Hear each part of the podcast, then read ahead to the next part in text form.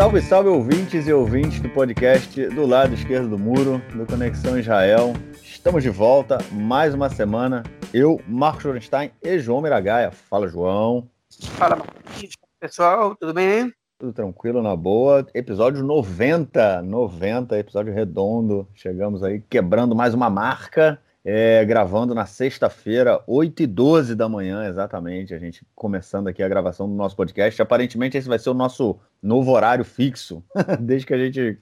É o fixo, mas é móvel, né? Mas enfim, vai ser o nosso horário principal e o ouvinte vai estar recebendo o quanto, assim que for possível editar o episódio. É, vamos então passar para o nosso primeiro bloco, porque foi uma semana bem agitada.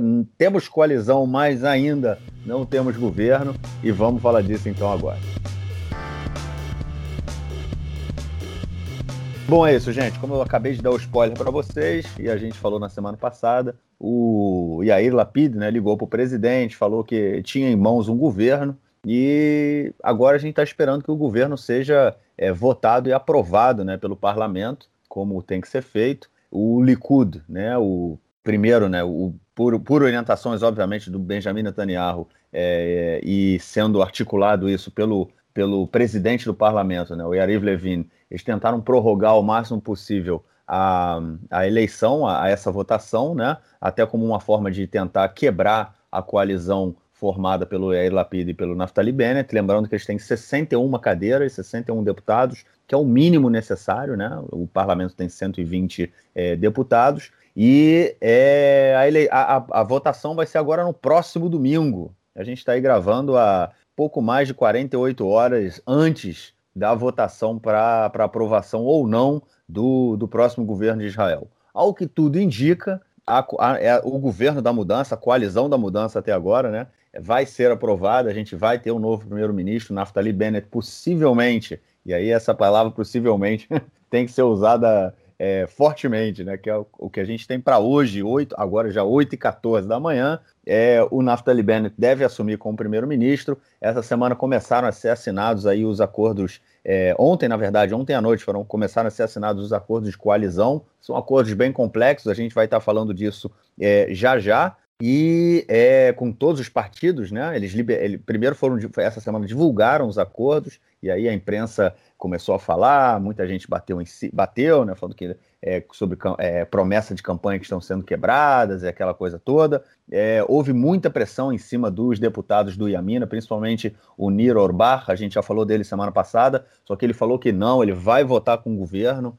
ele vai votar com o Iamina, vai votar pela aprovação do governo. É, enfim, Muita coisa aconteceu. Como eu falei, é o que tudo indica, a gente tem aí, é, o governo possivelmente vai ser aprovado, mas até agora a gente não teve nenhuma, também, nenhuma é, política de é, transição sendo implementada aí pelo governo do, do Netanyahu para que isso possa levar a, enfim, para fazer aquela transição né, habitual de, é, de, de, de é, é, não comissões, como é que chama? De é, Svatim, como é que fala isso, João? De equipes, é, equipes de equipes, trabalho.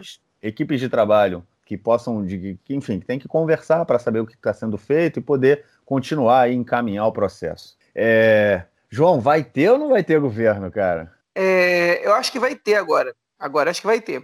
Porque, enfim, depois que o Niro Orbach é, enfim, anunciou que vai apoiar o governo, ficou, ficou complicado, né? Você conseguir mais, é, mais traidores, vamos dizer assim, mais. É, a palavra que se usa aqui é desertores, né? É, como, como se fosse uma guerra, mas enfim, acho que vai ser ser difícil agora que o Likud consiga é, mais desertores dentro do Yamina. Nos outros partidos é, é praticamente impossível, do Yamina já está muito difícil. É, enfim, teve perseguição né, a, a, a parlamentares do, do Yamina, então vários deles. O Yamina tem três deputados, pelo menos, que estão sendo protegidos pelas Forças Especiais de Israel. Né? É, ou seja, o nível de violência é, é surreal e enfim, eu, e essas pessoas quando começam a ser perseguidas, o, o, efeito que acontece, na verdade, é o efeito contrário. Elas estão vendo que é uma loucura isso que está acontecendo, eles podem se render a isso, né? E, e, e aí tá, o que está acontecendo é que acaba fortalecendo mais ainda o lado dele, né? É, são quatro, na verdade, do Yamina, estão sendo perseguidos, dos sete, sendo que um deles já, já anunciou que não vai votar no governo, então são seis, enfim. E, e agora vai ficar complicado, eles não tem mais muitos é, para seduzir, é, as pessoas tão, já, já, tinham anunciado, tinham fechado com, já, esses seis já tinham anunciado, estavam fechados com o Bennett e o governo vai, vai acontecer. é muito provável que não. É óbvio que a gente sempre pode queimar a língua quando a gente fala do futuro. A, a, a votação é no domingo, deve terminar só lá pelas 10, 11 da noite, porque antes disso vão votar o Yoshev Rosh, o presidente da Knesset novo, que, a que tudo indica, vai ser o, o deputado Miki Levy, do, do, do Yeshatid, é, do partido Yair Lapid. É, depois vão passar para a votação da coalizão, e, enfim, isso demora, tem cinco horas de discurso, blá, blá, blá, até que seja votado. O Mick Levy já deve conduzir essa, essa votação e o governo, ao que tudo indica, vai ser aprovado por esses 61 deputados. É, e, caso seja necessário, imagino que estejam acontecendo negociações com deputados da lista unificada para segurar a barra se, se tiver algum problema aí. Né? Agora, o que aconteceu essa semana? Qual foi o zigue-zague? Né? A gente terminou semana passada é, comentando o caso do Orbach, né? E o Orbach anunciou no início da semana que ele, enfim, vai votar a favor do governo. Estive do lado do Bennett a vida inteira e, e essa é a coisa certa a fazer. Israel precisa de uma de estabilidade, eu vou votar com o governo. Foi a mensagem mais ou menos que ele botou no Twitter, no Facebook ele botou uma mensagem muito mais longa, e enfim, e ele foi seguido direto de uma série de, de ofensas do Bezalel Smotrich, deputado do, do sionismo religioso, e chamou ele de irrelevante, de zero, de, enfim, de, de, de pano de chão e, de outras coisas mais. Faltou até palavra, vai faltar palavra quando o, quando Smotrich tiver que xingar alguém no futuro, tanto que ele usou agora com o Orban. Aqui já não tem esse negócio de quebra de decoro, não tem isso, não existe. É óbvio que as pessoas são chamadas a atenção em público e tal, depois pela imprensa, mas ninguém é caçado por uma coisa dessa, não tem conselho de ética para tirar ninguém, então tá liberado no Twitter, na Knesset mesmo, dizer o que quiser, por incrível que pareça, o nível em geral, não agora, ele não é tão baixo, ele não é, é mais alto que no Brasil, especialmente no Brasil de agora. É, embora aqui também esteja num momento especialmente é, delicado e, e que esteja é, enfim, tirando muito, muitos mal educados do armário, mal educados para dizer o mínimo. Mas enfim, quando o, o, o Likud e os partidos ultra-ortodoxos, e o serismo religioso também, né, os 52 do bloco BIB, se deram conta de que esse governo vai acontecer mesmo, aí foi xingamento para tudo que é lado. Aí né, o bicho pegou, e, enfim, a gente escutou todo tipo de coisa. Primeiro que a coisa que aconteceu foi, foi essa do Smotrich, né? Mas não foi a única. É, também teve um fórum organizado pelos partidos ultra-ortodoxos, nos quais o, o, o que foi o que pegou mais leve, disse que o Bennett é, não tem nenhuma confiança de ninguém, ninguém confia no Bennett mais, e que, enfim, que, que tudo que ele fizer é ilegítimo. Né? O, o, Litz, o, o, o, perdão, o Moshe Gafni, que é o líder dos judeus Torá, o novo líder dos judeus Torá, disse que o, o Bennett é um rachá, né, é, que é uma expressão judaica, é, que significa se fosse um, um, uma pessoa mal, uma pessoa é, é, perversa, né, um perverso. Né? E o Littman disse que ele tinha que tirar a kippah, que ele agora era um, reform, ele era um reformista. Né? É, oh, perdão, não foi ele que disse que ele era um reformista, mas ele disse que ele tinha que tirar a kippah, que ele não representa mais os valores do judaísmo seja, agora ele tá, tem, alguém tem autoridade política para dizer quem pode usar kippah e quem não pode, né? Kippah que é o símbolo do judaísmo ortodoxo. Os judeus ortodoxos usam kippah no, no seu dia a dia, ao contrário dos judeus é, liberais, né? Das correntes reformistas, conservadoras e, e dos judeus é, seculares. Então ele diz que, enfim, os atos do Bennett, ele diz, descaracterizam o, o Bennett como, como um judeu ortodoxo, que não tem nada a ver, porque política, enfim, não, é, não define nenhuma mitzvah, né, nenhum mandamento a ser cumprido. Mas, enfim, isso mostra um pouco o, o, a excomunhão que ele está sofrendo, né? Do, do é, ele está sendo excomungado do, do é, é, extraoficialmente né, pela, por essa parcela da população. Mas eles não foram os únicos. É, a deputada Gali disse do Likud disse que eles são parasitas que estão instalados no corpo e têm que ser extirpados. É, Mai Golan disse que Bennett e o, e o Idon Sar é, são comparáveis a terroristas suicidas. É, o Shlomo Kari disse que o Bennett é um chacran, é um mentiroso, um é, traidor que, e, e, e, meio reformista, né? como se reformista fosse xingamento. Esse é deputado do Likud, hein? Enfim, Netanyahu também se somou, não foi tão pesado quanto os outros, mas também não foi nem um pouco leve. Enfim, foi uma série de agressões a, a todos os deputados, ao Bennett especialmente, mas sobrou para o Sar, sobrou para os outros deputados do, do, do, do Yamina. Enquanto isso, o Likud ofereceu, segundo as palavras aí do Gabriel Paciorni, que é do Conexão, até a mãe, o Netanyahu ofereceu até a mãe dele para já está falecida, enfim, é, a, a Yelet Shaked para entrar no Likud. Ofereceu o número 2 do Likud, ser ministra do exterior e ter e poder nomear outros quatro deputados do Likud é, é, nas próximas eleições, para não votar a favor do governo e quebrar com esse governo. Ser número 2 do Likud é passar por cima de muita gente. E ela rejeitou. e todas as propostas de Netanyahu foram rejeitadas. Só faltou ele oferecer para ser primeira-ministra também. Todas as propostas foram, foram rejeitadas e o governo parece que se encaminha para é, ser votado no próximo domingo. Okay? Agora, o resultado dessa, dessas ofensas, dessas agressões, é que a gente tem pelo menos oito pessoas do próximo governo andando com segurança particular, algum deles com proteção do próprio Shabak, que é o serviço secreto, né, as forças especiais de defesa de Israel. É, enfim, como no caso do Bennett, a casa do Bennett está sendo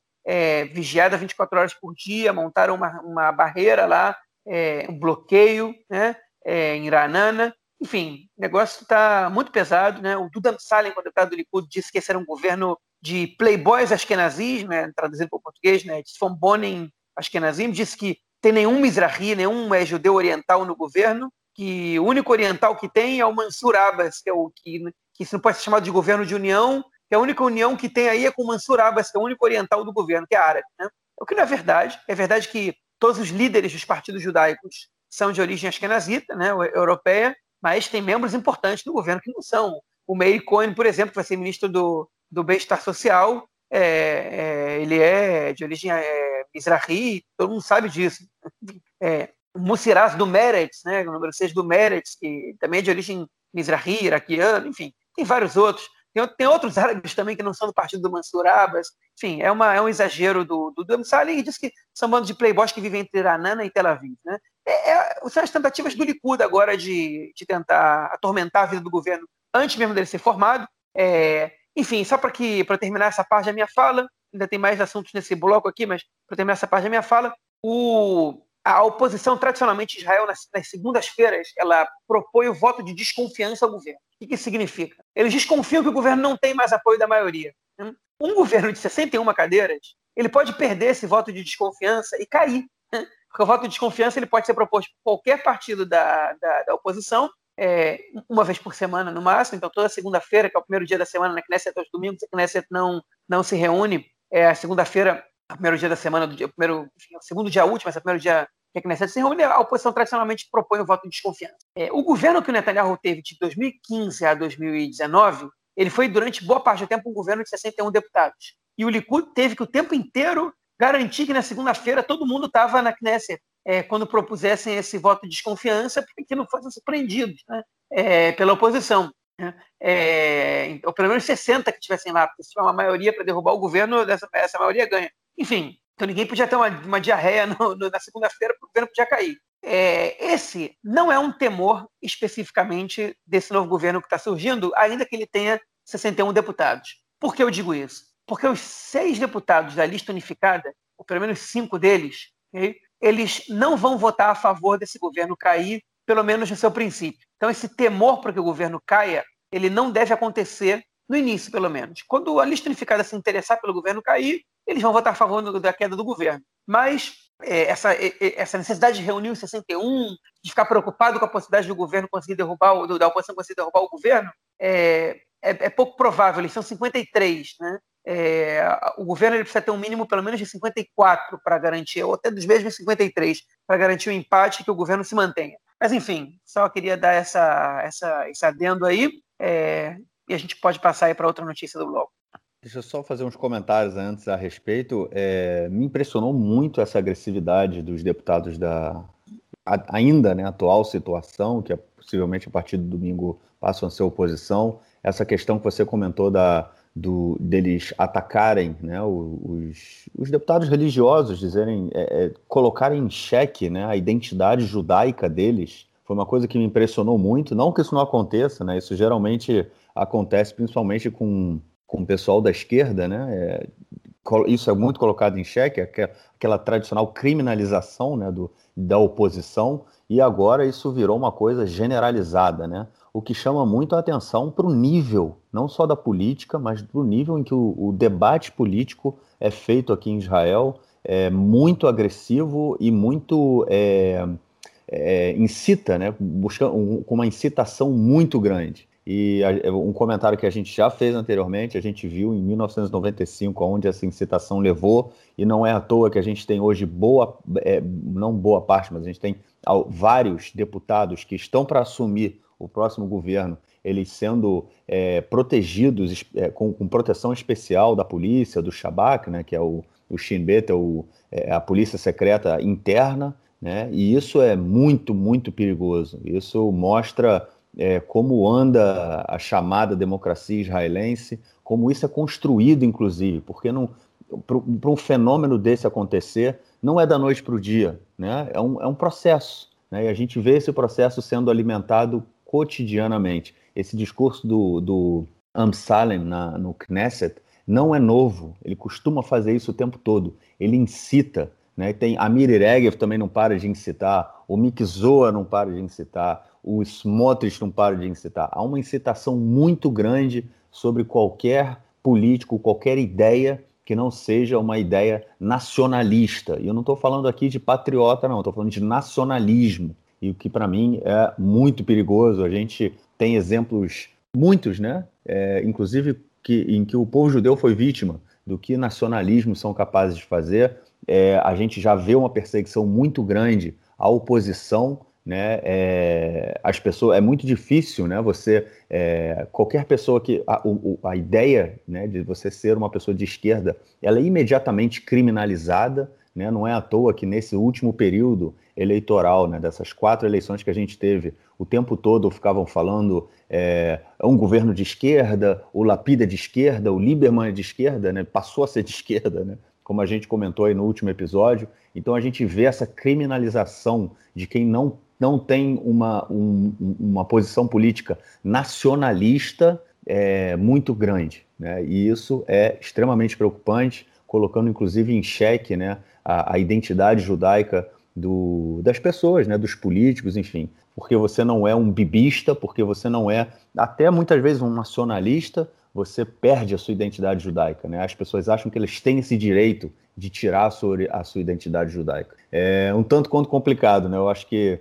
na diáspora, isso não acontece. Né? Eu acho que é uma, uma questão muito interessante, como a gente vê, inclusive, na questão do, é, do, dos, é, dos reformistas, né? que aqui em Israel a, a, o, o, a corrente reformista ela não tem uma legitimidade, né? como tem na diáspora. É, aqui a, quem manda é a ortodoxia, então, a gente vê aí é, é uma coisa nesse caminho, né, de, de, você tirar a legitimidade, de você, na, na diáspora, é, a liberdade de ser judeu, ela é muito maior né, do que é, aqui, né, porque aqui você, você criminaliza quem não, quem não faz parte de um mainstream que foi, que foi construído. Isso me chamou muito a atenção nessa semana é, junto a isso, né, toda essa proteção que tem sido dada a parlamentares da direita. Isso, olha só, isso é outra coisa que a gente tem que falar. O Rabin era um parlamentar de, de esquerda que ele foi assassinado por um é, é, extremista de direita.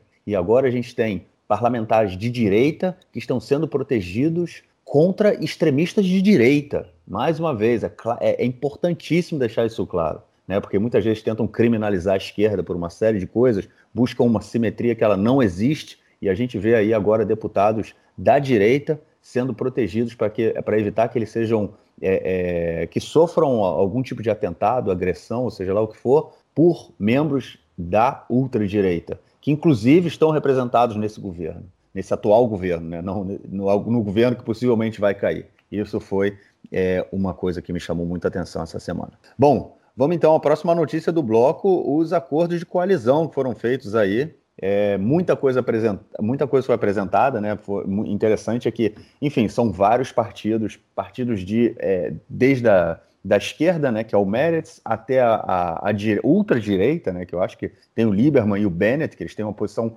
muito antagônica, muito oposta, é um, são duas, dois lados completamente opostos. É, e, enfim, o, o, eles conseguiram chegar a diversos acordos aí, diversos pontos para que esse governo fosse formado. Muitas vezes, né, boa parte da, eles, é, do, das sua, do, dos seus elementos ideológicos, né, tiveram que abrir mão das suas posições para que esse governo aí fosse formado. É, e essa semana, enfim, a gente conseguiu ter alguma ideia do que, que vem aí para frente. A questão é a seguinte, cara, você acha, João, que é, com toda essa diferença né, ideológica, é, e a gente já, e esse governo já vai ter uma, uma prova aí na semana que vem, a gente vai falar disso no próximo bloco, mas eu só vou dar, dar, vou, vou dar a deixa, porque eu acho que é um, é um elemento de, dessa, é, que mostra né, essa complexidade aí. A gente, é, a, o ouvinte que vem nos acompanhando já desde a guerra, pelo menos, a gente falou da Marcha das Bandeiras, né, que ocorre toda, toda, todo ano no Dia de Jerusalém,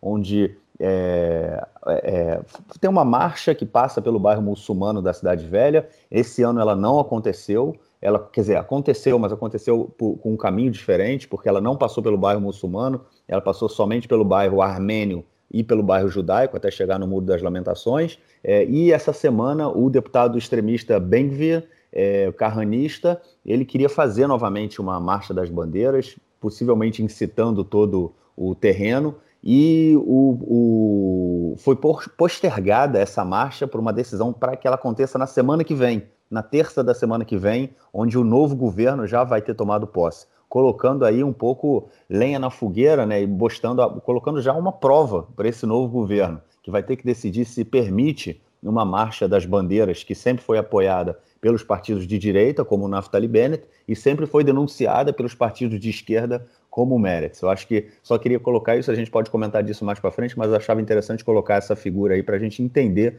a complexidade desse, desses acordos de coalizão. E aí a questão é a seguinte, João, o que tu acha, cara? Tu acha que esse governo vai conseguir, de alguma forma, ser maleável o suficiente para não cair em tempo em um tempo recorde ou, ou vai ser difícil para caramba, cara? Olha, é, eu estou aqui com uma pesquisa que foi feita há dois dias do Instituto Amadad, esse estudo também fez uma pesquisa sobre a aprovação do Netanyahu, né? que, enfim, que foi uma. Bom, o Netanyahu acabou que ele, ele é aprovado bom e ótimo por 58% da população israelense, segundo essa pesquisa, né? Em seus 12 anos de governo. Enfim, o que impressiona um pouco, porque, é, enfim, é, eu não sei exatamente com que parcela da população foi feita, se foi feito só com judeus, se foi com árabes também.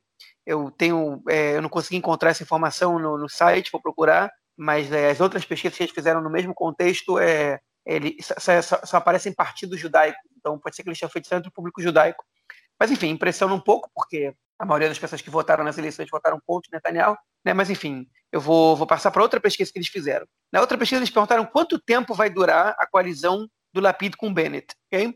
Para 9,4% das pessoas, a coalizão, o governo não vai, não vai, não vai subir, não vai levantar, né? não vai tomar posse é, para 23,4% não dura até o final do ano. Okay? Pega esses dois aí e a gente tem 33% da população, um terço, que acha que o governo ou não vai tomar posse ou não dura até o final do ano. Okay? A gente está em junho. É, ou seja, ou que o governo não toma posse é que não dura seis meses. Depois tem 27,5% que diz que ele vai durar até, é, até a passagem para 2021. Não, perdão, até depois de 2021. Ou seja, aí que dá para esse governo aí um ano, um ano e pouquinho. E aí depois, 16,3% dizem que ele vai até depois de 2022, okay? e 23,2% diz que ele vai até depois de 2023. 2023 é quando o Lapid tem que assumir o, o poder. Ou seja, um quarto da população acha que esse governo dura até a hora que o Lapid vai assumir o poder. Né? É, não, isso mostra o quê? Que as pessoas não têm confiança nesse novo governo. E é nisso aí que eu vou entrar. É, eu, a gente não tem ainda o acordo de coalizão final. A gente tem os, os acordos foram firmados pelo Yair Lapid com todos os outros partidos e depois com o Yamina, mas esses acordos que foram, que foram assinados é, anteriormente, eles estão submetidos a mudanças é, em caso o Yamina e o Uram, que foram os últimos acordos a serem feitos, o Duram, então eu vou contar um pouquinho aqui para vocês, mas os acordos do Yamina e com, e com o Uram, eles podiam modificar os acordos feitos com outros partidos. Hein? É, era uma prerrogativa que o, que o Lapid tinha imposto aos outros partidos. É, eu comecei a traduzir isso, mas eu parei, porque agora eu vou esperar os acordos finais, como o Marquinhos falou, começaram a ser assinados desde ontem. O primeiro partido que assinou o acordo de coalizão foi o Meretz. Durante a noite, é, um ou dois partidos mais assinaram. O Uram estava é, mais difícil, porque ainda tem alguns pontos ali que eles têm que fechar entre o Uram, a Nova Esperança e a Mina, especificamente. Mas é, até o final do dia hoje eles vão, eles vão fechar os acordos, porque domingo eles têm que chegar na Knesset e apresentar o,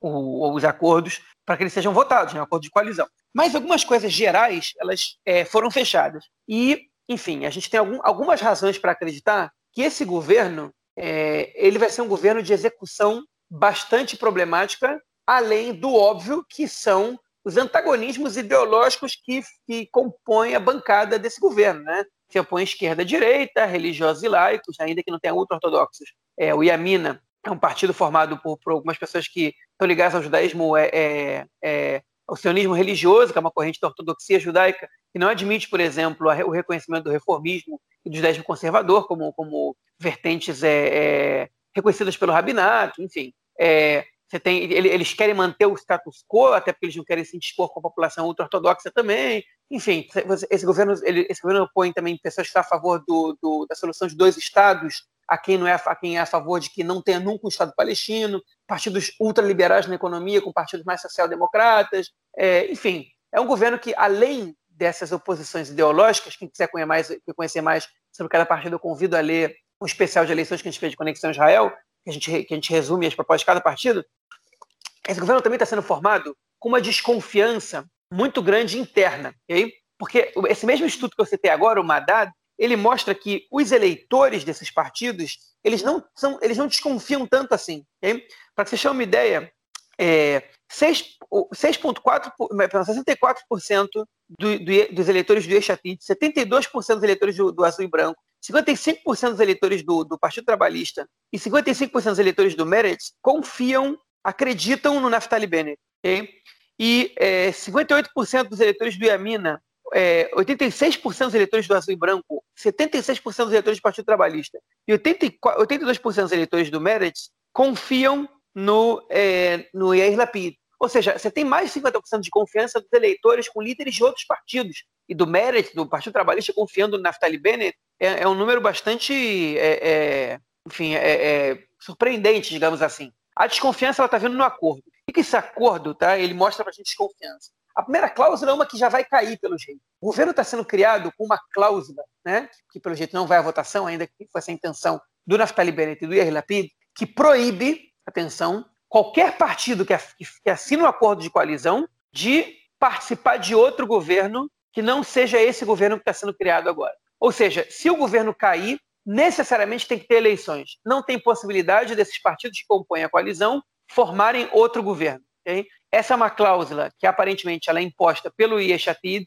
com medo de que o Bennett, em algum momento, é, e, o, e, o, e o Guido Ansar se juntem ao Likud, no momento que o Netanyahu talvez, por alguma razão, cair, é, for substituído por outra pessoa, e aí eles entrem num governo com o Likud, um governo de direita, é, chefiado por, talvez por eles mesmos ou por outra pessoa do Likud, e chutem o Lapid e os partidos de centro-esquerda para escanteio, e por aí vão. Só que esse, esse, essa cláusula, além da desconfiança, né, que faz com que qualquer governo comece mal, ela tem um outro problema que é que você não vota nas eleições no governo. Em geral, você vota na Knesset. E a Knesset decide o governo. E, e quando a coalizão faz um acordo desse, ela está passando por cima da vontade do eleitorado. E pode ser que o, que o, o procurador-geral, o Mendelblit, ele não permita, não permita né? Ele, ele, diga, ele vai e diga isso não pode acontecer. E se ele diz que isso não pode acontecer, a última instância que sobra aos partidos da coalizão é ir até a Suprema Corte. Né? E se eles levam esse acordo para a Suprema Corte, aí eles podem se ferrar, porque a Suprema Corte pode começar a olhar o acordo de coalizão inteiro e pode cancelar outras cláusulas. Então, é,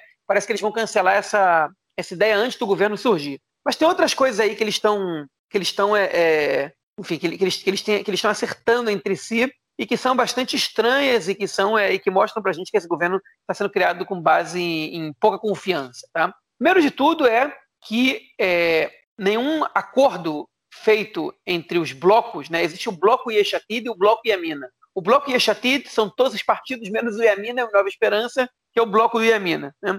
O, qualquer acordo ele tem que ser submetido à, aprovação do bloco. Se um partido inteiro é contra qualquer proposta de lei, a coalizão tem que votar contra essa proposta de lei. Isso ingessa o governo de uma maneira extraordinária. Né? É, por exemplo, o Meretz é, fez com o Yeshatid um acordo para que a comunidade LGBT é, tenha determinados direitos civis que hoje em dia não tem em Israel. Né? Essa parte de acordo de coalizão que o Meretz, primeiro do acordo, do acordo que o Meretz fez anterior com o Yeshatid, não sei se foi modificado, deixa eu conhecer as condições daqui a alguns dias. Se o RAM inteiro votar contra, okay, a coalizão inteira tem que votar contra. Okay? Ou seja, a proposta de lei nem vai ser votada, porque ela vai perder. É, essa, essa, é, uma, da, é uma, uma das condições. Seja, qualquer partido tem poder de veto nesse novo governo. É, outra coisa estranha também é a paridade. Né? A paridade ela não, ela não se vê só através dos ministérios, da desproporção. Né? É, nos, no, nos gabinetes do governo, a gente vai ter proporcionalmente mais membros do Iamina e do Nova Esperança, proporcionalmente, do que dos outros partidos. Mas não só isso. Né? os votos deles têm uma proporção maior. A gente não sabe de quanto, mas é, é uma média de 1,4. O que pode fazer com que os votos da direita eles valham mais do que os votos da centro-esquerda nesse novo governo. Okay? Que é uma, uma desproporção que se faz para que o governo pareça ter uma paridade que ela não obedece à democracia interna do governo, né? que é, enfim, uma, uma exigência para o pro, pro, pro, pro Yamina e para o Nova Esperança se verem representados pelo governo, mas que na prática é um absurdo, né? que, que ele contraria enfim, a própria formação do governo. É, enfim, o governo mantém as cláusulas do, do primeiro-ministro substituto, né, que foi criada pelo, pelo governo anterior, Netanyahu Gantz, que, é, que dá para o primeiro-ministro substituto status de primeiro-ministro, né, é, a rotação, ele estabelece, é, ele, ele, ele, mantém, é, enfim, ele, ele mantém a, a, a rotação é, existindo de maneira legal, né, ela, ela é uma lei, né, ela também, igual o outro governo, ele estabelece que caso o governo caia, é, por, por razões que não têm a ver com o, Yair, com o Yeshatid ou alguém do bloco do Yeshatid rompendo com o governo, o Lapid assume o governo provisoriamente até as eleições. Né? É, caso ele caia por, por é, porque o Yair Lapid é, provocou a sua queda, é, o Bennett continua sendo primeiro-ministro até as eleições. É, enfim, o governo, o, o Bennett nesse acordo ele se compromete a continuar no governo durante o mandato do, do, do Yair Lapid, né? enfim, entre outras coisas mais. O governo também, e aí é uma quebra de promessa do, do Yeshatid, hein? ele é, vai manter um número alto de ministérios, se não me engano, 26, é o Yair Lapid ele queria 18, é, e alguns vice-ministros também vão continuar existindo. É pouco comparado aos 36 que a gente tinha no governo anterior, mas a gente tem que também lembrar que esse governo vai ser um governo de 61. O anterior tinha 70 e poucos deputados. Né? É, então é uma, é uma diferença grande. O governo, proporcionalmente, ele é quase do mesmo tamanho, né? O número de ministérios em relação ao governo. É um número muito alto de ministros. Alguns ministérios inúteis que, é, enfim, que, que sugam orçamento e, e, e, burocracia do Estado vão seguir existindo, como o Ministério das, das Questões Estratégicas, né? simplesmente para agradar membros da base.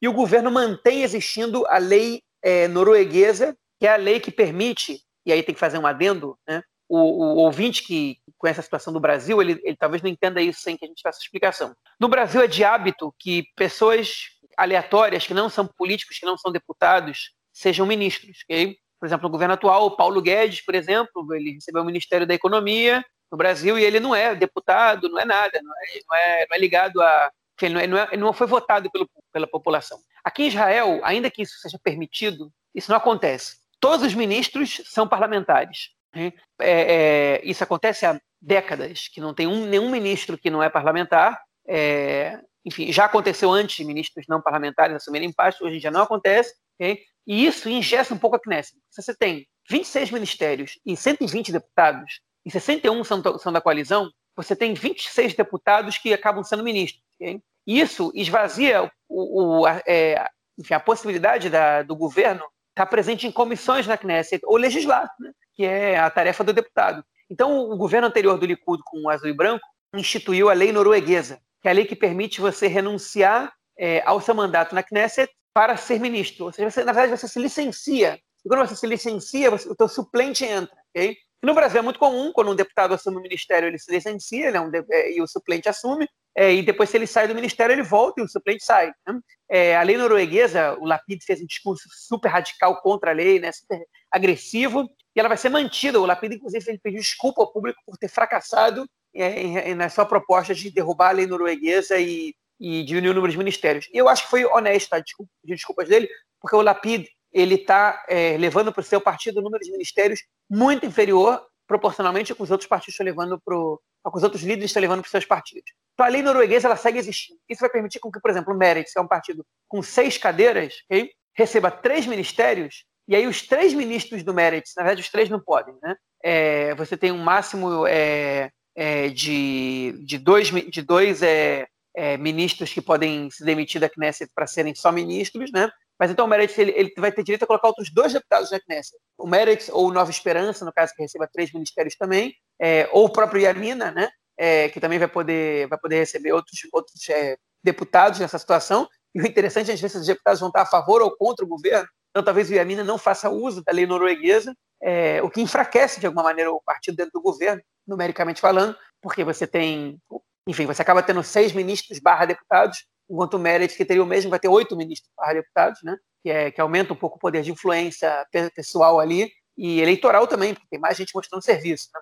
Mas, enfim, é, essa lei vai continuar existindo. É, enfim, tem outras leis mais que, que, que outras propostas que vão subir nesse acordo de coalizão, que, gente, que, já chegaram ao público, a gente vai conhecer ele melhor no próximo domingo, mas a situação é, que a gente está vendo é essa mesmo.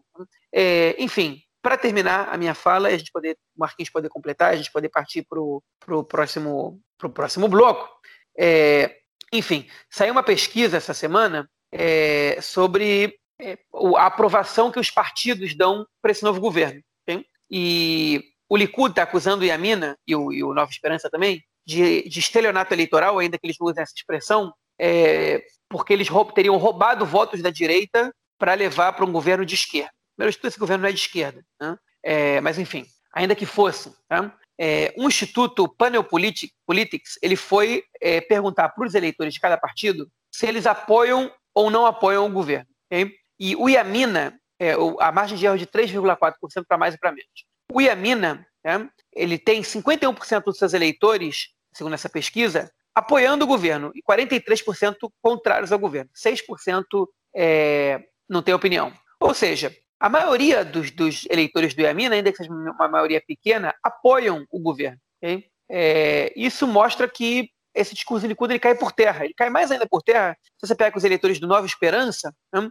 é, eles, 83% deles apoiam o governo e 16% não. E 2% não saibam. Que é um número bastante alto, a maioria esmagadora. O Likud, por exemplo, 18% dos eleitores do Likud apoiam o governo, contra 75% que são contra e 6% que não sabem. Ou seja, é, é, o, o, Nova Esperança tem mais apoiadores ao governo do que o Likud tem contrários. Né? É, enfim, proporcionalmente, obviamente. Então, é, isso mostra que essa, essa, essa ideia de que eles roubaram e que estão pegando votos da direita para fazer um governo de esquerda, né, é, ela cai por terra. E aí, falar, ah, mas só 51% do Iamina, com a margem de erro ficar quase igual, 45 a 43 e tal, 44, sei lá. É, enfim, não, sei lá, 48 a 46. Poderia ser, mas essa pesquisa depois pergunta para o público geral, faz a proporção geral, na verdade. E a proporção geral é que 50% da população israelense apoia o novo governo, contra 45% que são contra e 5% que não sabem. Ok, está dentro da margem de erro. Mas não é verdade dizer que a maioria do povo está contra o governo. Né? É, não está. Né? É, o provável é que uma maioria simples esteja apoiando o governo. É um país rachado, sem dúvida. Okay? A eleição mostrou isso. Mas existe um, uma, um mínimo apoio a esse governo que está surgindo aí. Então, é, não é um governo ilegítimo, é, não é um governo que está surgindo com base em promessas é, infundadas ou, ou, ou, traindo promessas, porque, enfim, é verdade que o Bennett traiu várias promessas, mas o Likud também ofereceu é, é, para o próprio Bennett ser primeiro-ministro, né, dizendo que isso era impossível, é, isso não era aceitável com um ministro com um deputado com menos de tantas cadeiras pudesse ser ministro, e de repente ele pudesse ser primeiro-ministro, e depois oferece para ele a possibilidade de ser primeiro-ministro numa rotação, como a gente comentou no podcast na semana passada. Enfim, todo mundo quebrou promessa aí, todo mundo não, mas muita gente quebrou promessa aí, quase todo mundo quebrou promessa. Quebrar promessa não é o que faz esse governo ser ilegítimo. Inclusive, o próprio Likud, né, esse quem lembrou foi o jornalista Raim Levinson, ele disse: o Likud está as eleições inteiras dizendo não votem no Bennett que eles vão fazer governo com a esquerda, não votem no Bennett que eles vão fazer governo com a esquerda. Então, a gente pode dizer que quem votou no Bennett estava alertado sobre essa possibilidade, né? É, e ele está aí fazendo governo com a esquerda. Então, o Likud anunciou isso. O Bennett não enganou ninguém, né? É, segundo o próprio Likud. O Likud sabia disso, avisou para todo mundo, as pessoas estavam avisadas, votou, votou nele quem quis. E está aí, o Bennett está formando governo com a esquerda, não é um governo de esquerda, né? tem uma aprovação bastante básica da população, segundo essa pesquisa, vamos ver se se, se sustenta. Outro último parênteses, essa pesquisa é feita só com eleitores de partidos judaicos, mas ontem o canal 13 divulgou uma pesquisa com eleitores de partidos árabes, e aí o número é um pouco impressionante. 66% dos eleitores de partido, é, é, é do, é, dos partidos árabes okay, acham que a entrada do RAM, 65%, ou seja, quase dois terços, é, que a entrada do RAM no governo é uma entrada positiva. Okay? E 50% dos eleitores do, é, da lista unificada acham que a entrada do RAM é boa, que apoiam a entrada do RAM no governo. Então, dá para dizer que o eleitorado árabe ele também está aprovando esse governo de alguma maneira. Bom, é isso. Acho que a gente vai ter que esperar aí nas próximas, próximas semanas, não, nos próximos meses, para ver o quanto esse governo vai sustentar esse saco de gatos. Eu só volto a dizer uma coisa que eu falei no episódio passado. Eu acho que quando a gente muda muito as regras do jogo, a gente coloca em risco o próprio jogo. É, espero que isso não aconteça. Acho que a democracia israelense aí já foi bastante sacrificada nesses últimos 10, 11 anos de governo, 12 anos, né, de governo Netanyahu. É, então espero que a gente possa, de alguma forma, dar, dar uma equilibrada nessa história. Bom, vamos então para o nosso segundo bloco para a gente falar sobre questões do conflito aqui em Israel. É, a gente resolveu transformar o bloco aí de conflito, né? Porque, enfim, a gente já vem fazendo isso há, alguns episódios, então algumas notícias surgiram e desse mesmo tema, então a gente vai, vai comentar. Uma delas do lado esquerdo do muro, ou seja, do lado de cá, e outra delas do la, outra, outra notícia do lado direito do muro, na Cisjordânia, e a gente vai comentar também. Bom, a primeira delas é, eu já comentei no, fiz um comentário rápido aí no bloco anterior, então vamos aprofundar um pouco mais sobre a Marcha das Bandeiras, né? Mais uma vez, a Marcha das Bandeiras é uma, é uma manifestação que acontece no dia de Jerusalém, onde é, as pessoas é, é, fazem uma passeata é, pela cidade velha, por Jerusalém Oriental, onde foi que foi ocupada, né? E anexada é, por Israel em 1967 e essa marcha ela passa dentro do bairro muçulmano, sempre gerando muita tensão, é, violência. Quase todo ano tem, tem casos de violência, agressão, é, cuspe, é, muita, os, os é, é, é, lojistas né, árabes, muçulmanos, eles são obrigados a fechar as suas lojas para evitar quebra-quebra, enfim. E essa marcha ela sempre passa ali, é uma marcha provocativa, é uma marcha que tem a intenção de provocar, de humilhar a população, e ela sempre passa pelo bairro muçulmano até que ela termina no Muro das Lamentações, com discursos. Muito, o, o Naftali Bennett, inclusive, sempre vai discursar no Muro das Lamentações no dia de Jerusalém. E esse ano é, a marcha não aconteceu nesse nesse percurso né, que, ela, que ela sempre acontece. Ah, só um comentário: sempre há organizações de direitos humanos que entram na justiça, entram no Supremo Tribunal com petições pedindo que a marcha não aconteça nesse, nesse trajeto passando pelo bairro árabe, né, pelo bairro muçulmano, não árabe, pelo bairro muçulmano, e sim que passe pelo bairro judaico somente. É, e o Supremo ele sempre é, diz que é permitido porque é um, uma área de soberania judaica, é, israelense, e não tem problema da, da, da, marcha acontecer ali, principalmente porque a polícia diz que ela pode, ela tem tudo sob controle. Então o Supremo aprova. É, esse ano a marcha não aconteceu nesse trajeto inicial, lembrando que a guerra começou no dia de Jerusalém, né? Teve aí o primeiro, o primeiro míssil que veio do Hamas em direção a Jerusalém, foi lançado no dia de Jerusalém, depois que já estava tendo toda a confusão é, também envolvendo a cidade velha e a mesquita de Al-Aqsa, e a marcha ela aconteceu é, no, num trajeto alternativo, vamos dizer assim, ela passando pelo, entrando pelo portão de Iafo, né, que fica no bairro armênio, e descendo até chegar ao bairro, passando pelo bairro judaico, chegando no Muro das Lamentações o que seria uma coisa muito menos agressiva, né? muito menos é, provocativa, e, na minha opinião, deveria acontecer todo ano, mas não é assim que acontece. Enfim, o deputado Ben-Gvir, que foi também, como o, próprio chefe de polícia né, chamou, foi o cara que estava organizando uma intifada judaica, foi o deputado que montou o seu gabinete em Sheikh Jarrah, na, no, no maior nível, né, quando, quando as, as tensões estavam no nível mais alto, ele mais uma vez organizou uma manifestação, falou que ia fazer uma marcha das bandeiras agora, nessa última semana,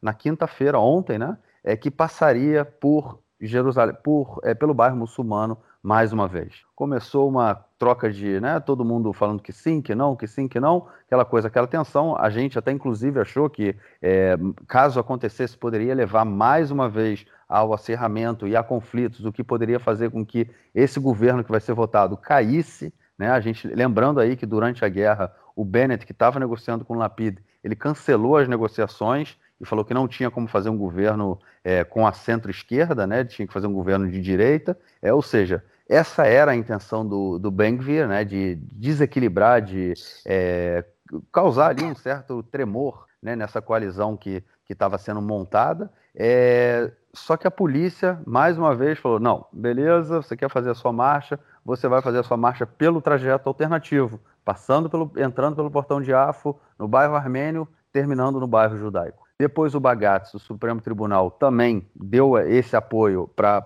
a postura da polícia, e aí o Bengvir, no final das contas, resolveu cancelar é, a, a, marcha. Na verdade, ele falou que ele ia de qualquer forma, que ele, ele faria a marcha, só que no final né, era tudo ali é, retórica, né, para poder inflamar e poder se construir mais uma vez como o líder da extrema-direita racista israelense. E cance... mas ele, ele teve que cancelar porque, enfim, ele não ia ter como ele fazer a, a marcha dele, né? O bloco do eu sozinho, do Bem-Vir. É, João, nem sei por onde começar, cara, mas a questão é a seguinte: mais uma vez a gente vê aí um político da extrema-direita, racista, é, que foi colocado no parlamento pelo Bibi Netanyahu, tentando é, incitar e desequilibrar o país mais uma vez, cara. É permitido isso ou não vai dar mais para a gente aceitar, cara? Não, então a gente, tem que, a gente tem que começar pela razão pela qual marcaram essa marcha, né? Essa marcha foi marcada okay, por duas razões: para desestabilizar o governo que está se formando e para constranger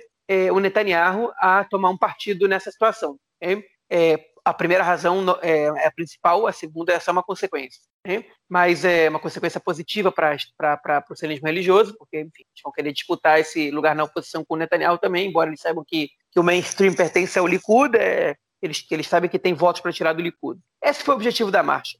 A marcha foi marcada, o, e aí é, ela foi aprovada a princípio, e aí o, o chefe da polícia, o comandante da polícia, disse o seguinte: essa marcha não tem como acontecer, ela é perigosa, vai aumentar é, a violência em Jerusalém ele cancela a marcha. E aí o Netanyahu não aceita a marcha ser cancelada porque ele sofreu muita pressão dos apoiadores dele. Ele não pode virar e falar assim, ok, Sababa, tá tudo bem, cancela a marcha, a marcha tá tudo e, e, e vida que vida que segue. Primeiro porque essa marcha interessa a ele. Segundo porque é, ele se queima com a direita mais raivosa, né? Se ele cancela essa, se ele submete a isso. Então ele tem que no mínimo fingir que ele está apoiando a marcha. E aí ele falou, ele falou o seguinte, não, vamos conversar. É, porque eu não aceito essa, essa, essa decisão, vamos, vamos chamar. Eu quero, eu quero que a gente possa reavaliar essa situação. E aí o, o procurador-geral vira e fala assim: ok, se você cancela uma decisão do comandante da polícia, okay, quer dizer que essa é uma questão de, de é, que em Israel se chama medeni, que tipo, tem a ver com conflito, né? que é tipo de, de guerra. Então você tem que convocar agora o Gabinete de Segurança Nacional. Okay? E aí ele convoca o Gabinete de Segurança Nacional, aí vai estar lá o Benigante, vai estar lá o Gabi vão estar lá outras pessoas, outros políticos, e eles vão debater essa marcha lá. E aí o gabinete, aí o Netanyahu se manifesta no gabinete, ele diz que, que ele quer que ele a marcha que, que, a marcha tem que acontecer. Do lado do outro lado estão o Smotrich e o dizendo não pode ser que na capital do Estado judeu, os judeus sejam proibidos de andar com bandeira de Israel. E como se fosse muito importante judeus andarem com bandeira de Israel três dias antes do governo ser jurado no portão de Damasco, né? como se isso fosse uma coisa que eles fazem todos os dias e que fosse crucial para você reafirmar o caráter judaico do Estado de Israel. Né? É, enfim, é, engana muita gente essa, esse discurso faz mas beleza, mas enfim, mas coloca o Netanyahu contra a parede. E aí ele dá uma declaração interna ali dizendo que, que é o direito que essa marcha aconteça, mas o gabinete ele vota que não, okay? que não vai, é... enfim, que, não, que, que, a marcha não tem que acontecer. Okay? E eles vão lá e, de, e tomam essa decisão. E aí o Ben-Gvir, ele vai até a Suprema Corte. E ele diz, eu vou marchar. E ele vai até a Suprema Corte. Okay? Nessa brincadeira, já estão convocando para Jerusalém manifestações de árabes palestinos, de Jerusalém Oriental, para se manifestar contra essa marcha do Ben-Gvir. E aí a Suprema Corte vai lá e diz que se o gabinete de segurança e, é, e, e, e os chefes da polícia disseram que não, então não, e acabou. Por, é, por mais que ele tenha imunidade parlamentar para poder fazer, para poder ir para onde ele quiser, é, ele não vai, essa marcha não vai poder acontecer. E pronto, e acabou. Então ele diz o seguinte: beleza, a marcha não vai acontecer, mas eu vou lá com a bandeira de Israel. Porque isso aí ninguém pode proibir ele de fazer. Né? E aí, ele já, obviamente, que ele vai gerar atenção, a polícia vai ter que fazer um, uma proteção especial para ele, vai ter algumas pessoas vão apanhar, Talvez algumas pessoas morram também por isso, não interessa, o Ben não está nem aí para isso. Ele está afim de, de causar distúrbio, tumulto e, e ganhar é, prestígio político com, apoiador, com os apoiadores da extrema-direita, é, enfim, para se consolidar. E quem viu as imagens de ontem viu um monte de gente cumprimentando ele, abraçando, isso aí, isso aí, estamos contigo, blá blá, enfim. Netanyahu conseguiu criar essa, esse monstro aí, é, é estabilizar ele dentro da Knesset, né? Fora da Knesset ele já existia, dentro da Knesset ele está lá. Agora está na rádio também, falando para quem quiser escutar o tempo inteiro, na televisão. Enfim, virou. Normalizaram um sujeito, é, é, enfim, que era visto como uma aberração política em Israel. É, mas aí, aí tá. Isso que aconteceu. O gabinete tinha que assinar isso, ok? E o Netanyahu, malandramente, não assinou esse documento, é, dando respaldo à adesão do gabinete, ok? É uma assinatura simbólica, mas ele não assinou, ok? É, e aí o Ben-Gvir reclama que o Netanyahu não veio a público condenar a marcha. O Netanyahu falou assim, ó, é o seguinte, eu não vim a público condenar porque na hora que o gabinete toma razão e o Bagatti, e o Bagatti, a Suprema Corte vai lá e dá, e, e, e, e, dá, e dá respaldo dessa decisão, então eu não preciso dizer nada, já está tomada a decisão, não vou falar nada, ok? Mas o ele também não assina, então ele também não dá respaldo à decisão do próprio gabinete, né? Ele fica em cima do muro ali para não ficar mal com ninguém e foi atacado pelos dois lados, no final das contas, se ele se saiu bom ou ruim para ele, a gente não sabe. Mas aí a marcha aconteceu. A marcha está marcada para dois dias depois das eleições. É isso que eles fizeram com a marcha. Né? Esse foi o zigue-zague. Então vai ser uma dor de cabeça que o Bennett vai ter que assumir. Porque aí o Bennett assume o cargo de primeiro-ministro. Ele que é um cara da, é, do sionismo ortodoxo e da galera da marcha, exatamente. Ele vai ter que assumir e fazer o seguinte: ou ele vai se indispor com os árabes, ou ele vai se indispor com o eleitorado dele. É, e já é a primeira sinuca de bico que ele vai ter que assumir dois dias depois de ele assumir o governo. É, o que eu acho que vai acontecer? Eu acho que o Bennett vai cancelar a marcha. Ele vai dizer essa marcha, ele vai esvaziar essa marcha de alguma maneira. Ele vai dizer que não vai acontecer. Alguém provavelmente vai assumir essa responsabilidade. O Benny Gantz vai dizer: olha só, eu não vou deixar isso acontecer e acabou. Que eu sou ministro da Defesa e, e não vai ter. Mas é, enfim, o, o, a ação ela, ela, ela, ela, ela é win-win, né? O que chama de vitória aqui ou vitória ali para a oposição, porque ela acontecendo antes ou depois ela é ruim para o governo, né? Uma vez que o governo não pode mais ser desestabilizado antes de ele ser formado, ele muito dificilmente já, já não vai ser, ser, ser empossado. Então, adia isso e deixa o governo já começar com uma bomba explodindo no colo deles e ver de que maneira eles vão reagir. Né? É, vai, não vai ser bom, mas eu acho que é, não, não deixar essa marcha acontecer, obviamente, é a, é a saída menos ruim. É, eu também tenho essa impressão, a impressão de que o, o, o Bennett pode reunir o gabinete de segurança dele, e no gabinete de segurança vai ter maioria, né, vão construir uma maioria aí para dizer que, é, que a marcha não pode acontecer, e o Bennett sai limpo, né, de qualquer forma, da mesma, da, como o Netanyahu saiu, até porque possivelmente a postura da polícia e do Supremo vai ser a mesma. Né? Ou seja, pode-se mais uma vez colocar a responsabilidade é, no, na, nos adultos, né? Já que as crianças não conseguem dec decidir, então deixa o Supremo e a polícia dizerem não, essa marcha é uma marcha provocativa que tem o objetivo de incitar e pode levar a uma violência, então vamos deixar isso de lado e quando as coisas estiverem mais calmas, os supremacistas voltam a caminhar pelo bairro muçulmano. Bom, vamos então para a próxima segunda, para a segunda notícia do bloco, que é uma segunda uma notícia que aconteceu do lado direito do muro, como eu falei, na Cisjordânia, em Jenin, onde forças especiais do exército entraram em choque com força com, com é, forças da segurança palestina,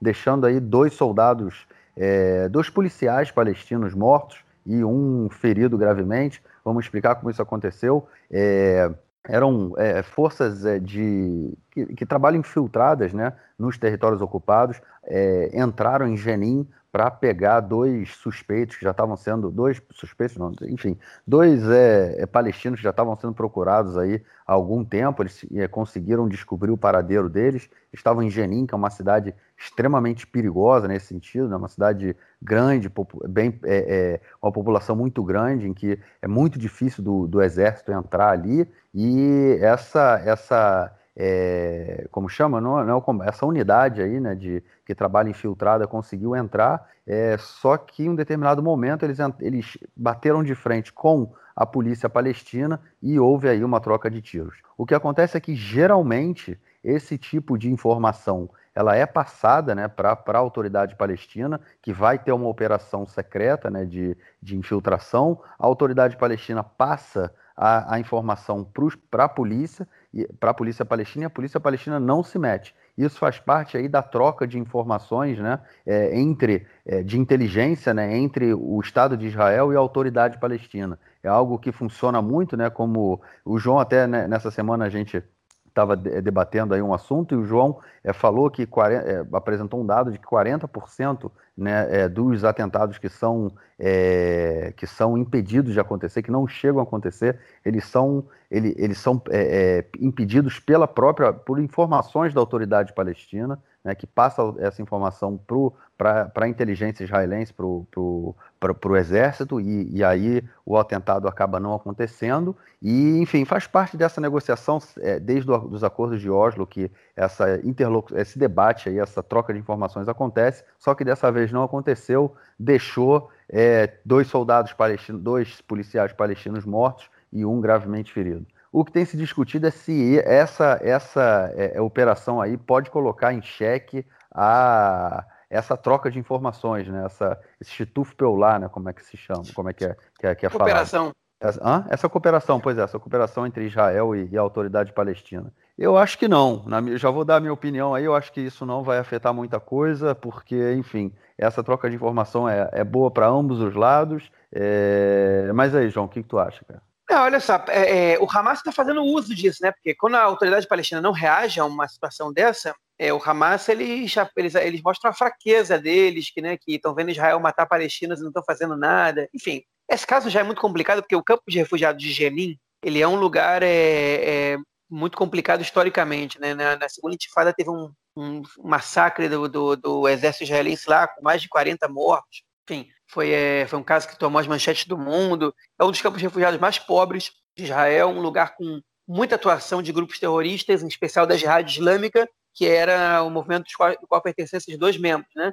Chegaram esses dois é, israelenses à, paisana, né, tipo, vestidos, é, é, enfim, não, não, não, obviamente com uniformes militares, até como árabes, né, tradicionalmente ali, é, com kefia, se não me engano, pararam ali, identificaram os terroristas e é, dispararam, mataram um, feriram outro e prenderam, acharam um monte de coisa no carro deles. Só que aí vieram esses três é, policiais palestinos, dois deles eram membros da unidade de inteligência da polícia palestina, desses que cooperam com Israel, não entenderam o que estava acontecendo e, troca, e, começaram a trocar tiros com as forças israelenses, e dois acabaram morrendo. Esses, esses soldados israelenses, que não são exatamente soldados, são oficiais, são pessoas muito bem preparadas, são do nível dos caras do Falda, dessa série aí que está no Netflix, né?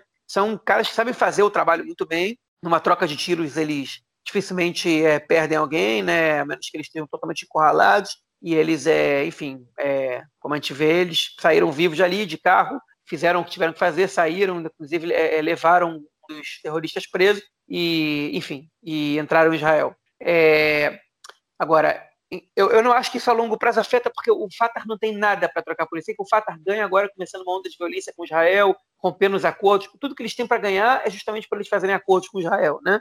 É, eu, então, mas, mas o Hamas ganha, porque cada vez que Israel comete uma ação dessas, é, entra ali, mata alguém e, e, e acaba morrendo gente que não era para ter morrido, né? É, já, já o fato de terem matado os terroristas já não é muito popular para o Fatah é, se eles matam pessoas que não são terroristas, membros da polícia ali, como é que o Fatah vai explicar para as famílias isso, entendeu? Que são os caras que estão cooperando com Israel, foram mortos pelas forças israelenses, né? É, e, e ele, enfim, as pessoas exigem uma, uma reação e só o Hamas apresenta essa proposta, né? O Hamas é jihad islâmico, o Hamas é a grande força. Então, é, a, a, curto prazo eu duvido que aconteça alguma coisa. É, a médio prazo, isso fortalece o Hamas. Bom, vamos então passar para o nosso terceiro bloco para a gente comentar outras notícias que aqueceram o cenário essa semana aqui em Israel.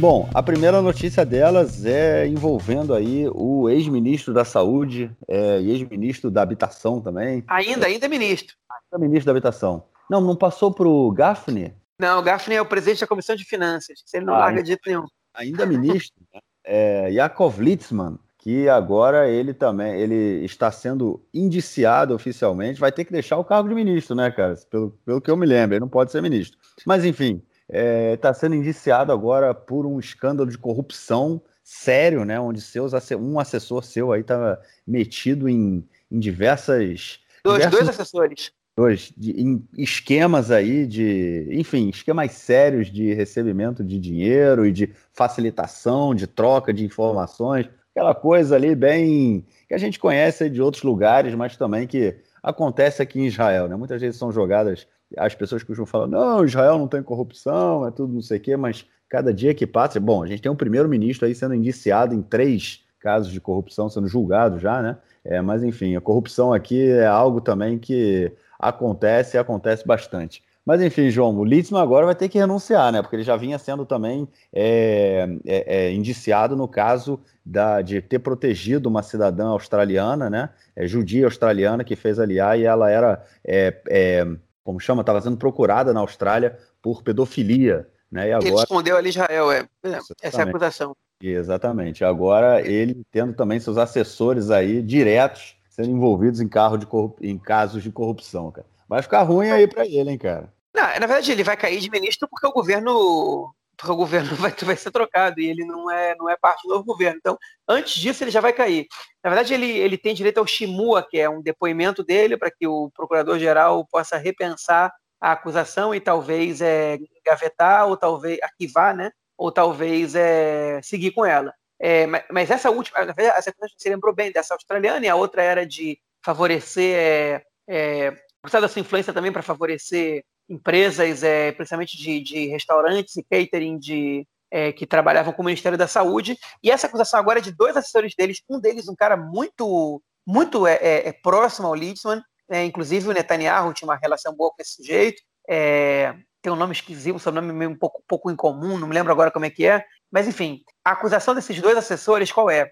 Que eles teriam in, é, incluídos na cesta básica de, de remédios israelenses. Israel tem uma cesta que o Ministério da Saúde decide quais são os remédios é, que devem receber subsídio do Ministério para que a população possa comprar mais barato, né? É, o, o, parece que, enfim, o Estado então subsidia esses remédios com dinheiro público do Ministério da Saúde e parece que essas pessoas queriam favorecer algumas empresas é, de produção, enfim, empresas farmacêuticas, né, é, que produzem esses remédios, colocando-os na cesta. Você coloca eles na cesta, o governo subsidia e eles naturalmente vão ser mais é, é, indicados pelos médicos, mais recomendados e mais comprados, porque eles vão ser mais baratos. Né? É, mas a empresa não deixa de ganhar esse dinheiro. O, o Estado é que está pagando em vez do, do, do cidadão, né? E, enfim, e o médico está recomendando, porque ele sabe que o cidadão vai ter condições de comprar esse remédio, né? vai ser um tratamento possível de ser feito. E, enfim, as provas são bastante contundentes, tem gravação, tem um monte de coisa,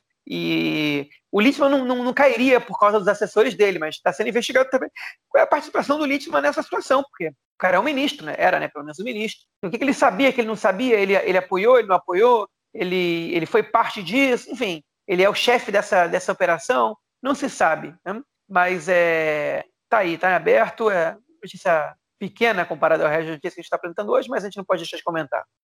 Ah, e, e, enfim, é, não, não, vou deixar de relacionar com o comentário que ele fez sobre o Bennett, né? que o Bennett precisa tirar a equipa da cabeça. Né? Por quê? Porque ele está entrando para um governo que supostamente vai ser um governo que contraria é, os dogmas é, judaicos. Enfim, é, corrupção, é, é, roubar o Estado e tirar dinheiro do Estado para favorecer empresas é um dogma judaico, não é contrariar um dos dez mandamentos, né? Que é não, não é nem não precisa nem buscar mais 613 mitzvot lá do, do, do Talmud, né? Tem o não roubar, né? Você enfim, tirar dinheiro do público para dar para empresas é, é, roubo, né? Corrupção é roubo. Enfim, então é. Será que não é o Líssimo que tem que tirar a equipa da cabeça? Será que não falta essa autocrítica aí? Ou será que ele não tinha que parar de dizer para as pessoas tirarem a equipa da cabeça? Porque que pá na cabeça não garante ninguém ser mais ou menos é, honesto, justo e boa pessoa que ninguém. Eu fico com a segunda opção. É, acho que ninguém tem que dizer para ninguém tirar a equipa da cabeça, porque a na cabeça é uma opção religiosa privada e não tem que ser julgada por ninguém. E ninguém é melhor nem pior que ninguém por, por usar ou não usar equipa. O Littman não é melhor que eu por ele usar equipa na cabeça e eu não usar. Pois é, esse é um julgamento que eles sempre fazem, né? Aquela ideia de que nós que não somos religiosos somos uns coitados que precisamos ser salvos pelas palavras divinas. E aí os malandros fazem um negócio desse com a gente. Mas enfim, vamos então para a segunda notícia do bloco, uma notícia bizarríssima, né? Uma notícia muito estranha, envolvendo a morte de um oficial é, da inteligência israelense na cadeia. É, ele foi preso, é, sendo acusado aí de, vamos dizer, espionagem, de passar informação, era trabalhando na, na inteligência da, de é, computação, né, é, cibernético, e inteligência cibernética e ele foi acusado de ter passado informações aí é, é, para os inimigos, de ter informações privilegiadas, foi preso e foi, morreu na cadeia. Né? Isso foi um tema muito quente, até porque, independente de ser ou não culpado, de ter feito ou não algo errado, ele não poderia ter morrido na cadeia e agora, é, depois de uma semana em que a gente viu, de uma certa forma, um silêncio aí por parte das autoridades oficiais, da autoridade do Exército, o, o chefe do Estado-Maior, né, o, o Corrave, ele foi na televisão e falou, né, não na televisão, né, apareceu na televisão, mas ele fez um discurso falando em que precisa ser averiguada as causas da morte desse oficial de segurança. É, tipo Vladimir Herzog, João, ou um pouco diferente, cara? Não, bastante diferente, bastante diferente. É, apesar de que a gente não sabe o que aconteceu, né? Antes da gente dizer uma coisa, Israel tá, tem censura para casos militares seja, mesmo que a imprensa descubra o que aconteceu, ela não pode divulgar. Muitas vezes, nessas horas, a gente acaba descobrindo o que aconteceu porque a imprensa internacional descobre o que aconteceu e aí divulga e a gente descobre por órgãos de imprensa internacional, não, não israelense, porque a, a informação pode ser divulgada aqui, mas nada impede que um jornal alemão divulgue o que aconteceu, porque Israel não tem nada para fazer se eles descobrem, que, enfim, é, que, que, qual foi a causa da morte desse soldado. Que, que não é um soldado, né? é um oficial, vamos começar por aí. Né? É, ele é um oficial da inteligência okay? Está em prisão preventiva e está sendo é, e está esperando o julgamento e parece aparentemente que a procuradoria do exército ia pedir para ele uma pena de 15 anos, ou seja, o que ele cometeu foi grave. É, e a gente não sabe exatamente qual ia ser, essa informação que a imprensa divulgou, que parece que essa pena ia ser, de, que, que ia ser pedida de 15 anos, mas o Aviv Kohavi, que é o chefe das Forças Armadas de Israel, chefe do Estado-Maior das Forças Armadas, né, o Ramatkal, disse numa coletiva que o que esse oficial fez foi é, terrível para a segurança do país, para a segurança nacional, okay, que foi uma coisa muito grave e que, é, e que ele não pode dizer o que foi, porque isso tornaria a, a, ameaça à segurança nacional ainda mais grave se, se, se o que ele se, enfim, se, a, se a, a, ação desse soldado é tornada pública. Ou seja, enfim, aparentemente aí nessa situação, é, tem, tem, ele, ele provavelmente estava passando informações para alguém, né, é, é, o, o, exército descobriu e ele foi preso, estava aguardando julgamento, foi preso estava aguardando julgamento, e de repente ele apareceu morto na cela. Mas não apareceu morto na cela, foi levado para o hospital e morreu no hospital. O nome dele não foi divulgado, a gente sabe que a família dele está exigindo do Estado explicações, porque o, mesmo Corrave disse na, na, na, na, coletiva que ele deu, que ainda que o que ele tenha feito tenha sido a coisa mais grave do mundo, ele jamais poderia ter morrido na prisão. Isso é uma falha gravíssima das Forças Armadas israelenses, do Exército israelense, né? que permite que um soldado morra na prisão por qualquer razão que seja, um soldado, um oficial que seja, né? é, por causas não naturais. E um sujeito jovem dificilmente morre por causas naturais na prisão, é assim do dia para a noite. E aí, câmeras de segurança, as poucas informações que a gente tem, disseram que é, ele, ele, tomou pastilhas, né, tomou comprimidos, né? E depois chegou a informação de que, aparentemente, ele tomava antidepressivos. Então, ele pode ter se suicidado, ok? Essa é uma, uma informação. Agora, a questão é a seguinte: tá? é, os presídios de segurança do, do, do, do, Exército, eles, eles têm câmera em todos os lugares.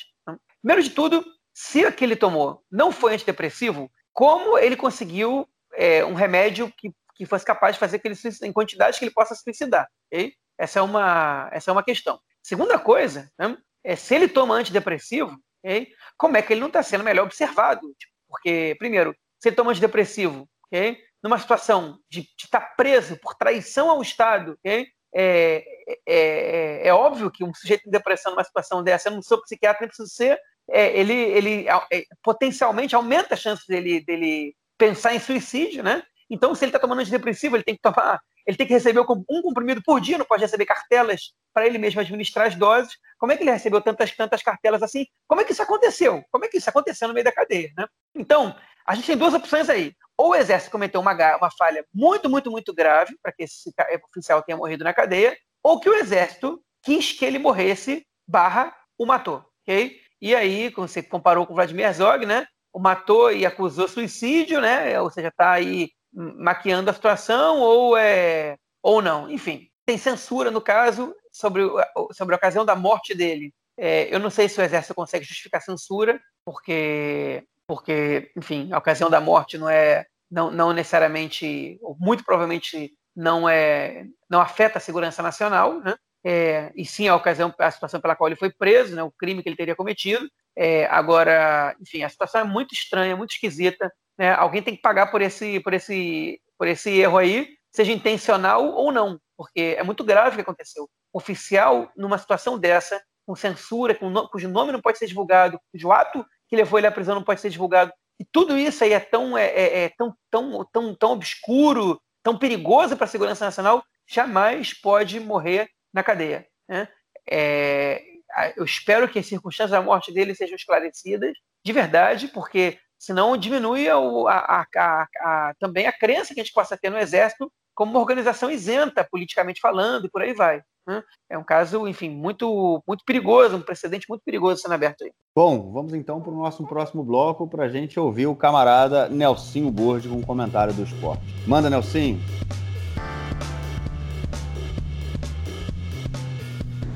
Meu caro Gorens tem amigos do Conexão Israel do lado esquerdo do muro. Mandar um abraço para o João que está entusiasmado com a chegada do verão. É o verão israelense que chega nos próximos dias e o João já está entusiasmado, pensando como ele vai aproveitar a praia.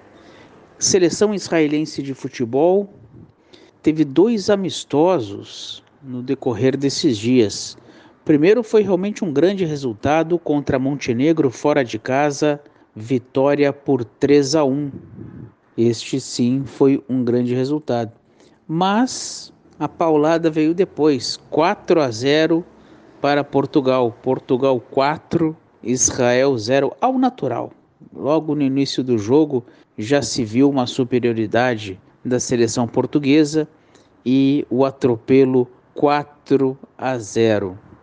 Mas beleza, em setembro Israel volta a disputar jogos das eliminatórias e o campeonato europeu de futebol está rolando, mas Israel infelizmente não se classificou. Da, da mesma forma que, sem dúvida nenhuma, a gente tem jogos da Eurocopa na, no, nos canais de televisão israelense. Mesmo assim, Israel está dentro da Europa em termos esportivos, então nos canais israelenses de televisão aberta a gente consegue acompanhar os jogos. É isso aí, um grande abraço. Valeu, mestre, brigadão pela mensagem e, obviamente, te esperamos na semana que vem. João, algo mais a declarar ou a gente fica por aqui? Podemos ficar por aqui. Beleza, a gente fica por aqui então. Se, nos, nos falamos na semana que vem, trazendo aí novas informações e, quiçá, com a expectativa da formação do novo governo. Valeu, João. Um grande abraço. Abraço, até mais. Valeu, tchau, tchau.